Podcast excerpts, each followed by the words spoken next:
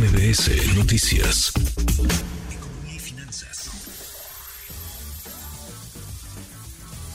Con Eduardo Torreblanca.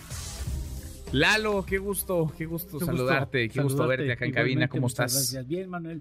Gracias y saludos al público que nos escucha. Muy buenas tardes. Lalo, a ver, hemos ah, hablado un montón y es, vaya, sabido el éxito que tiene eh, como país, como economía y como caso de éxito en términos de maquilación, de maquiladoras, China.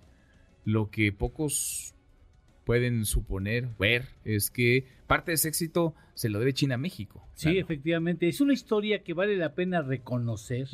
Ahora que uno de los candidatos de Morena a la posibilidad de ser este abanderado para el 2024, como el caso de Marcelo Ebrard, que señala que hay que emular a China para multiplicar la llegada de inversión extranjera.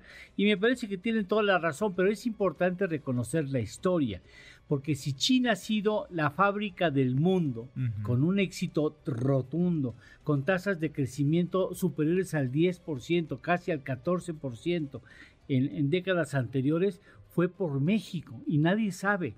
Eh, la industria maquiladora de exportación es una realidad en el país en 1965.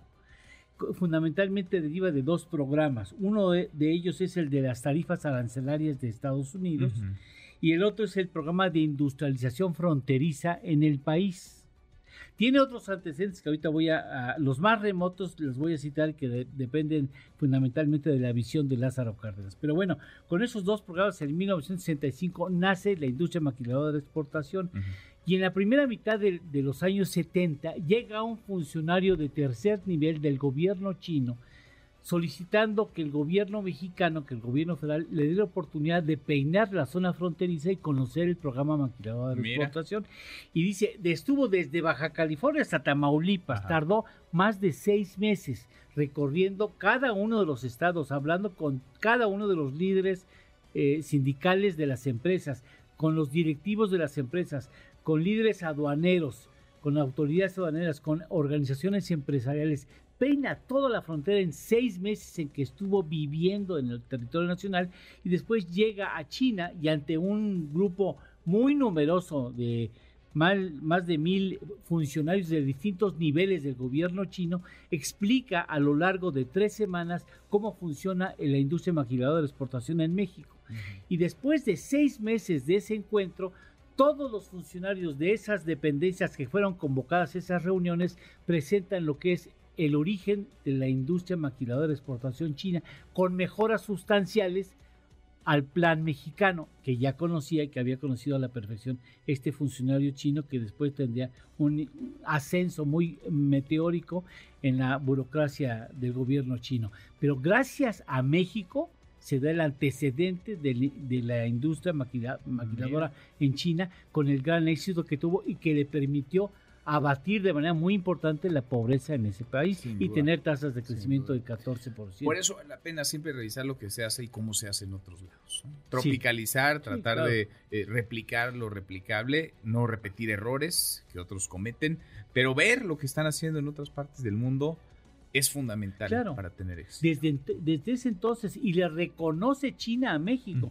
Eso será motivo de otra anécdota muy importante donde en un viaje eh, de, diplomático de Vicente Fox se reconoce a México como el origen de la, del éxito maquinador chino. El antecedente más remoto la tenemos en 1934 y 1940, pero fundamentalmente, fundamentalmente en 1934 con la ley de, de perímetros libres que aplica Lázaro Cárdenas, pensando en que ahí debe haber una oportunidad para las empresas que produzcan para Estados Unidos. Mira, interesante. Pues eh, nos la deben en parte.